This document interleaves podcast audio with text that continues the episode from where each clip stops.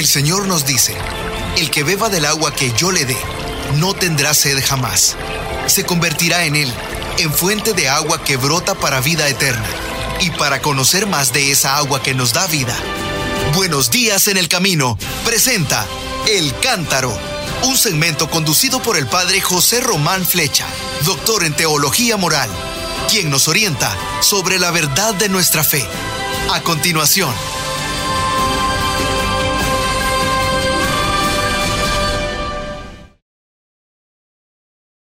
Buenos días, nos de Dios, mis queridos hermanos. Soy el padre José Román Flecha, sacerdote de la diócesis de León hablándoles desde Phoenix, Arizona, para comentar con ustedes brevemente los textos de la Eucaristía de este domingo próximo, que será el domingo quinto del tiempo ordinario. Se nos ofrece una antífona de entrada, que a veces es suprimida o sustituida por otro cántico, pero dice así, entremos y adoremos de rodillas al Señor, Creador nuestro, porque Él es nuestro Dios. Así es, la adoración Acabo de leer un libro traducido del alemán que nos dice la adoración es la oración más, más limpia, más desinteresada, porque en la oración de petición ahí estamos nosotros, en la oración de gratitud también, en la oración de intercesión un poquito, pero en la oración de adoración está el Señor y nosotros nos ofrecemos plenamente a Él. Entremos y adoremos de rodillas al Señor, Creador nuestro, porque Él es nuestro Dios. Y después del rezo o el cántico del Gloria, el sacerdote recitará esta oración colecta. Te rogamos, Señor, que guardes con incesante amor a tu familia santa, que tiene puesto su apoyo solo en tu gracia, para que haya siempre en tu protección su fortaleza. Por Jesucristo nuestro Señor. Amén. Que, no, que no se nos olvide que todo, todo depende de la gracia del Señor. Lo recordaremos en los talleres que tendremos y que tendré en el próximo Congreso de Educación Religiosa en Anaheim. Esta familia tuya, Señor, tiene puesto su apoyo solo en tu gracia, no en nuestro tener, en nuestro poder, en nuestro placer, ni siquiera en nuestro saber. En tu gracia nos apoyamos. Y dicho eso, se leerá un texto del libro del profeta Isaías. Mm, quizá si lo leemos de pronto no entendemos mucho, pero es que ese texto nos dice que el pueblo de Israel protestaba, o al menos algunas personas decían, hemos ayunado, hemos ayunado, hemos ayunado, y Dios no nos hace caso, ¿para qué sirven nuestros ayunos? Y Dios dice, bueno, el ayuno verdadero no consiste solo en privarte de algunas comidas o bebidas, o como dice el Papa Francisco, o de algunos razos de teléfono celular.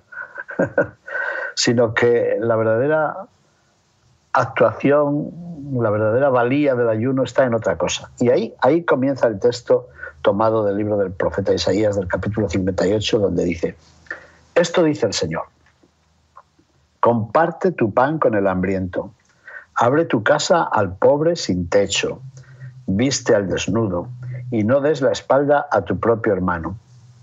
Interesantes estos cuatro puntos, ¿eh? Estas cuatro sugerencias del Señor. Así que tú quieres ayunar para que yo te escuche. Mira, más bien eso, comparte tu pan con el hambriento, practica la hospitalidad, abre tu casa al pobre sin techo, viste al desnudo, y ya saben que yo suelo añadir, y no desnudes al vestido, y no des la espalda a tu propio hermano. Y entonces, ¿qué promesa hace el Señor? Entonces Surgirá tu luz como la aurora, cicatrizarán deprisa tus heridas, te abrirá camino la justicia y la gloria del Señor cerrará tu marcha. Así que en tu peregrinación o en tu procesión, la justicia irá delante, como el acólito que lleva la cruz antes de la procesión. Y la gloria del Señor irá detrás, cerrando tu marcha. ¿Qué más promesas hace Dios? Otro entonces. Entonces clamarás al Señor y Él sí, Él sí, entonces te responderá. Tú lo llamarás y Él te dirá, aquí estoy. Precioso, ¿eh? Aquí estoy. Pero después se vuelven a ofrecer algunas condiciones. para que no nos creamos que bastan solo con las palabras. Mira, cuando renuncies a oprimir a los demás, cuando destierres de ti el gesto amenazador, cuando omitas las palabras ofensivas, cuando compartas tu pan con el hambriento, cuando sacies la necesidad del humillado, entonces de nuevo se vuelve a repetir, brillará tu luz en las tinieblas y tu oscuridad será como el mediodía. Palabra de Dios, te alabamos Señor. Se entiende bien, ¿no? El Señor dice, no, si no quiero solamente el ayuno de dulces y de alimentos, bueno, tal vez te vienen bien para tu dieta personal, pero lo que quiere el Señor es que te muestres misericordioso y compasivo como Él lo es. Y te pone varios ejemplos de pobres de aquellos tiempos, del Antiguo Testamento, pero también pobres de hoy. Y ante eso, hablando de la luz, brillará tu luz como la aurora, el Salmo responsorial, que es el Salmo 111, nos dice, el justo brilla como una luz en las tinieblas. Pero ¿cómo? Quien es justo, clemente y compasivo, brilla como una luz en las tinieblas. Quienes compadecidos prestan a los demás, quienes llevan su negocio honradamente, jamás se desviarán. Y nos describe cómo es el justo verdadero.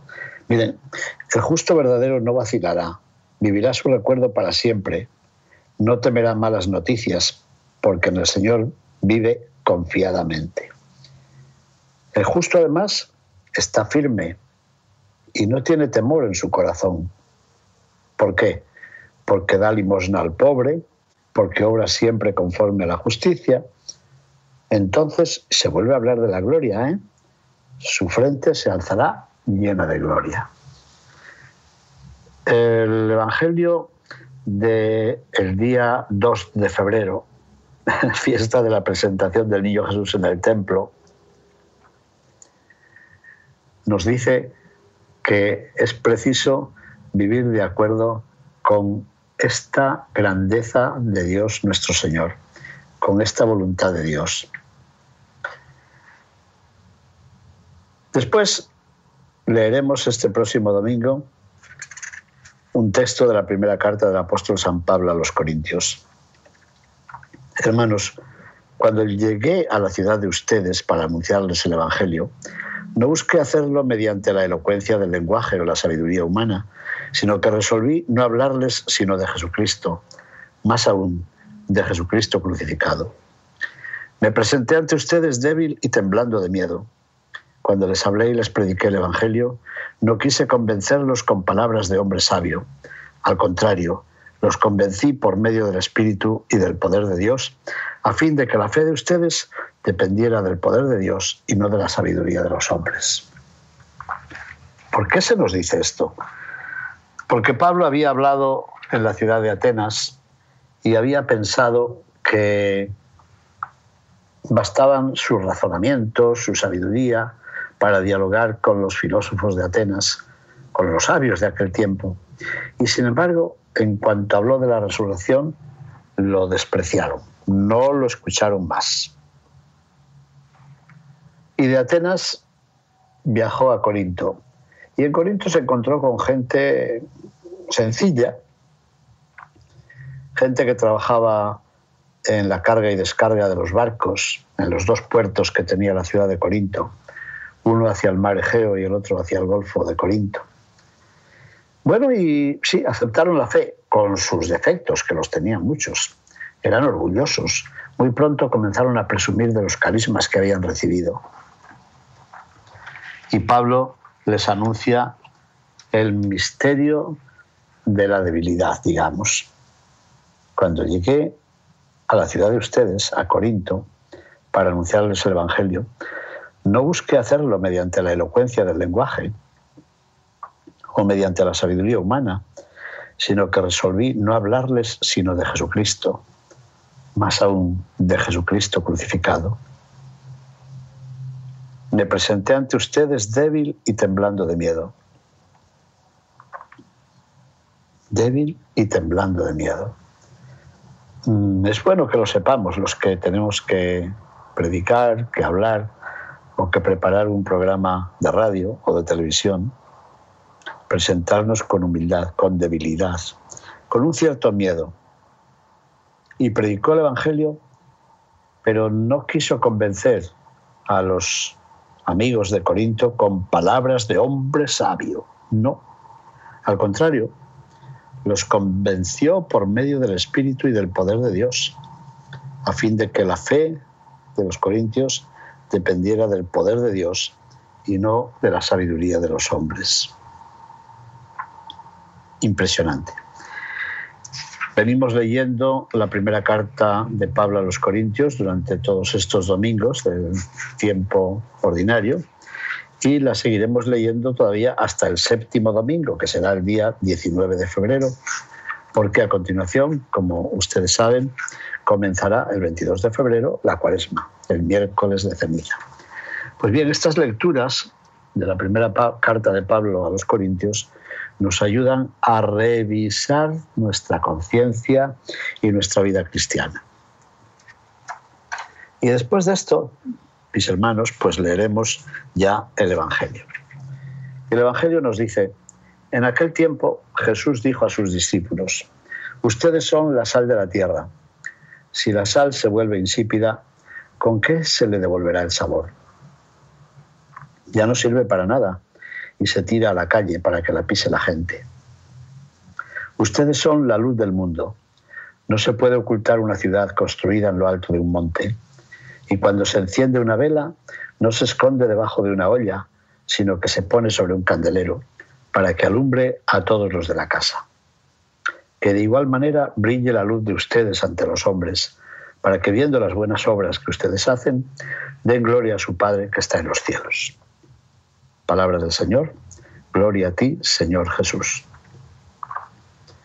Estas palabras se encuentran en el Evangelio según San Mateo, a continuación de lo que se leía el domingo pasado, que era el texto de las bienaventuranzas. Y a continuación, después de haber proclamado dichosos y felices a los pobres, a los mansos, a los que lloran, a los que tienen todavía hambre de la santidad, a los misericordiosos, a los que son limpios y viven en la verdad, a los que procuran la paz y a los que aceptan ser perseguidos con tal de mantenerse fieles al Evangelio, a la santidad, a la justicia, después de aquellas bienaventuranzas, Jesús no nos dice sean sal o sean luz, sino que nos dice, ustedes son sal y son luz. Es tan importante esto que merece que le dediquemos mayor atención en otro momento. Bueno, estos son los textos principales de este próximo domingo, que será el domingo quinto del tiempo ordinario. Dirán ustedes, pero se está dando mucha prisa para terminar el comentario a estas lecturas. Mm, sí, es verdad, me han leído la intención. Les prometo que volveremos a hablar de este Evangelio. Pero es que hoy es día 2 de febrero. Hoy es el día de la presentación del niño Jesús en el templo. A los 40 días de su nacimiento, siguiendo la ley de Moisés, José y María llevaron al niño al templo. El primogénito había de ser ofrecido a Dios, lo mismo que se ofrecían a Dios las primeras espigas del campo y el primer corderito del rebaño, también el primer hijo de la familia, el primer hijo varón. Era propiedad de Dios. Así hizo Ana al ofrecer a Samuel, al Señor. Lo que pasa que, ¿cómo hacían para mantener en el templo a todos los primogénitos que nacieren durante todo el año? En cierto modo se ofrecían a Dios, pero después le decían a Dios, Señor, si no te parece mal, yo me lo llevo a casa. Yo sé que es tuyo, pero mm, préstanoslo para que nosotros lo criemos. Y se ofrecía un cordero, las personas que tenían más propiedades, o un par de tórtolas o dos pichones, los pobres. Era una forma de redimir. Redimir significa volver a comprar, de rescatar. Esto no lo explicamos muchas veces. Recuerdo que hace poco lo expliqué en la residencia donde vivo, en Salamanca, y la Madre Superiora dijo, nunca había pensado eso, que Jesús es ofrecido a Dios porque le pertenece a Dios, pero es rescatado. Y así que los dos pichoncitos o las dos palomas son como no el precio de un niño, ni mucho menos, sino como el aval, como la prenda que se ofrece para decir, Señor, nos llevamos al niño a casa. Es muy bonito eso. Jesús es presentado a Dios, a quien pertenece, pero José y María lo rescatan.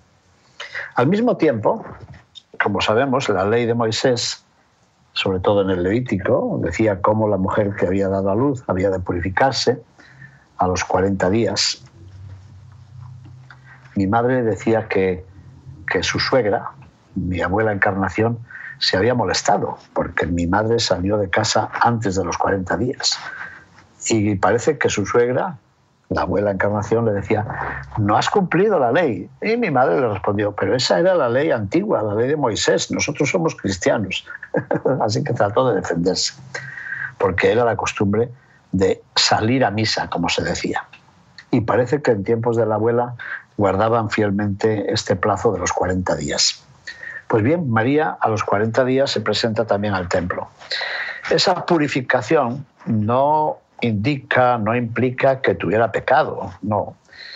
En principio esas normas de limpieza, que afectaban también a otras muchas situaciones, bastantes veces referidas con el contacto con los muertos o el contacto con la sangre o algunas actitudes relativas a la sexualidad, requerían una limpieza que en principio era una limpieza eh, física, una limpieza higiénica, que era, era obligado y era muy bueno incluir en las normas de educación del pueblo. Posteriormente, algunos las entendieron, sí, como normas rituales. No puedes acudir a la asamblea si no te has purificado. Y seguramente para algunos pasó a significar algo moral, como para mi abuela. bueno, pues María cumple con esa ley de la limpieza. Así que tenemos en esta fiesta, como muy bien dijo el Papa Pablo VI, dos motivaciones. Una fiesta referida a Jesús, la presentación de Jesús en el templo de Dios, un templo al que él un día iba a venir para purificarlo de los comerciantes, los vendedores, los traficantes. Y al mismo tiempo una fiesta mariana. Así que una fiesta de Jesús y otra fiesta de María. Es muy importante que el Evangelio de este día nos cuente que al llegar al templo, un hombre y una mujer se acercaron, se acercaron a esta pareja, a este matrimonio que traían a su niño para presentarlo a Dios. Él se llamaba Simeón y ella Ana. Y empezaron a hablar mm, como si hubieran reconocido en aquel niño al Mesías. Yo a veces hago un poco de broma y digo, bueno, seguramente es que el niño llevaba un gafete que decía, yo soy el Mesías. No es verdad, claro. De hecho, el texto del Evangelio de Lucas, a la contraposición de la ley, a las normas de la ley, quiero decir, contrapone el fruto del Espíritu. Al cumplirse los días prescritos por la ley, presentaron al niño ley, al Señor según la ley y ofrecieron lo que mandaba la ley. Tres veces se habla de la ley. Pero a continuación se dice que un hombre había recibido del Espíritu la promesa de que no moriría sin ver al Mesías del Señor. Número uno, movido orientado por el Espíritu. Segundo, movido por el Espíritu, fue al templo aquel día. E inspirado por el Espíritu, prorrumpió en un cántico que leemos o rezamos y cantamos todos los días en el rezo de completas al final del día. Nunc dimitis servum tuum domine, latín. Ahora, Señor, puedes dejar a tu siervo irse en paz, porque mis ojos han visto a tu Salvador. Así que aquel bueno de Simeón ve cumplida su obra, cumplida su vida, porque, movido por el Espíritu, ha reconocido en un niño cualquiera, que no lleva un gafete, que no lleva una insignia, ha reconocido al Mesías de Dios. Primera lección que nos da, estar dispuestos para reconocer la presencia de Jesús en nuestro mundo y reconocer la presencia de Dios en Jesucristo nuestro Señor precisamente en los más desvalidos. Y lo más desvalido es un niño que todavía ni habla ni se puede defender. Reconocer la presencia de Dios en los débiles, en los enfermos, en los marginados, en los leprosos, los leprosos de, este mundo, en los perseguidos, en los discapacitados. En un libro que acabo de leer, el profesor Gerhard Loffing dice que hoy, en la firma de los testamentos vitales, puede haber un enorme peligro. Porque en algunos de esos documentos, las living wills, los testamentos vitales, se dice que no me apliquen cuidados extraordinarios si me encuentro en situación de desvalimiento. Pero eso es muy peligroso. Eso indica que la sociedad contemporánea, a personas que no pueden valerse por sí mismas o que necesitan ser alimentadas por otros o ser limpiadas por otros, ya no reconoce la dignidad de la vida humana, la dignidad de la persona.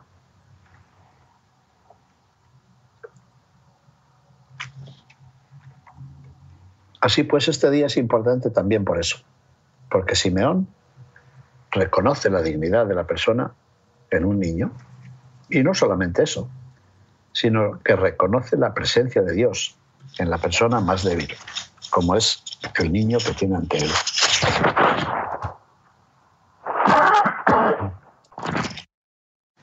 Pero además, Simeón, que reconoce a Jesús como luz para los paganos, los pueblos gentiles, y lo reconoce como gloria, como corona, como florecimiento, como fruto de su propio pueblo de Israel,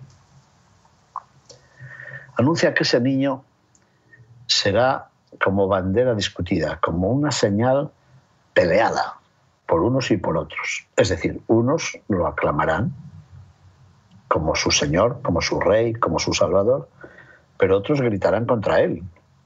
Condénalo.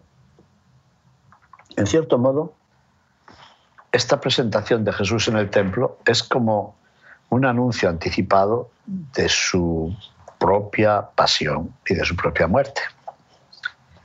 Pero hay algo también muy importante, y es que Simeón se dirige a María y le dice, y a ti una espada te atravesará el corazón. También esto es muy importante, sobre todo lo digo pensando con caridad, sí, en nuestros hermanos cristianos que tienen tanto miedo en reconocer la dignidad de María. Bueno, pues ya se anuncia que María va a ser mm, partícipe de la pasión de su Hijo. Y ser partícipe de la pasión del Hijo es, como dirá Pablo, algo muy importante, porque con Él vivimos, con Él padecemos, con Él morimos, con Él resucitamos.